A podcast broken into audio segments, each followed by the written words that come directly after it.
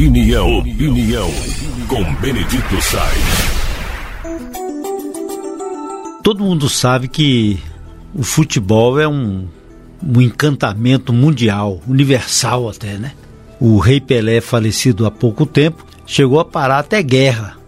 E esse encanto ele tem que ser mantido através da arte, através do gol e não da violência. Mas além da violência que a gente tem visto nos estádios, infelizmente, o jogo do Cruzeiro e Atlético teve copos atirados, isqueiro, tênis e fora as comemorações que atiçam a violência, quando a gente poderia manter apenas a pacificação e a arte. E para piorar, o Ministério Público de Goiás apontou corrupção no futebol na Série B na rodada final. Jogadores foram instados por apostadores a cometerem pênalti proposital.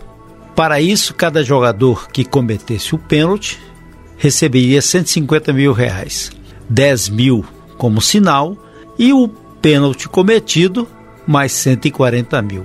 Ora, se isso é para encantar como arte, como a bola rolando, como os contratos. Quando aparece a aposta, com certeza há interesse escuso, interesse que não é correto. E foi isso que aconteceu, segundo o Ministério Público, inclusive com a decisão e, e intronização de novos dados, colocando nomes de jogadores. Quatro jogadores.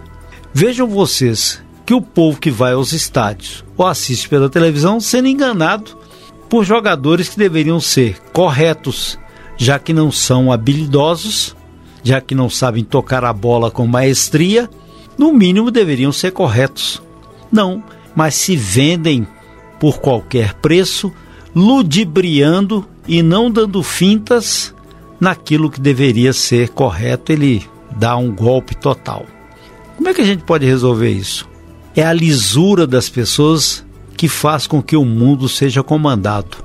Quando aquilo que é ilegal, corrupto, seja em que nível for e em que lugar for, ocorre, perde a candura, perde aquilo que é exaltado como bom. E essa corrupção que já existe na política, já existe no empresariado, já existe nas condutas de muitos que querem ficar ricos a todo custo e a todo modo, também chega ao futebol. Na Itália isso já aconteceu, na Espanha já aconteceu e todos foram punidos rigorosamente.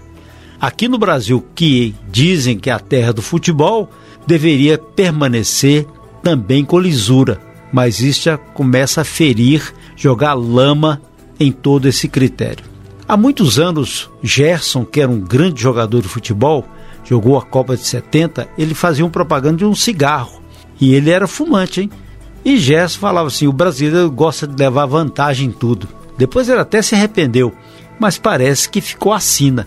Gosta de levar vantagem em tudo. Mas aquele que gosta de levar vantagem em tudo sempre é corrupto também. Sempre ele usa da malversação e esses nós temos que banir. A gente pode viver apenas com um pãozinho com salame, ou então só com uma xicrinha de arroz, ou até mesmo com uma bolacha qualquer. Mas o mais importante é que ela seja sua com honestidade e lisura, e não através da corrupção, seja no voto, na empresa e também no futebol.